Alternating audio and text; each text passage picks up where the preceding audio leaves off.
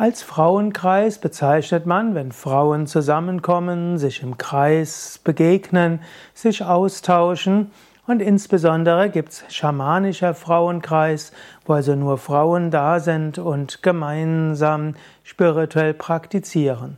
Bei Yoga Vidya haben wir Seminare, bei denen das Wort Frauenkreis im Titel ist, zum Beispiel schamanischer Frauenkreis, wo also Verbindung mit Mutter Erde aufgenommen wird, Verbindung mit Feinstoffwesen, Verbindung mit der Tiefe der Seele und wo Frauen sich gegenseitig inspirieren, Frauen sich gegenseitig Kraft geben, wo die Frauen auch in schamanische Reisen geführt werden, Naturerfahrungen machen, an Kraftorten, in Bad Meinberg zum Beispiel an Externsteinen, mit Bäumen und so weiter.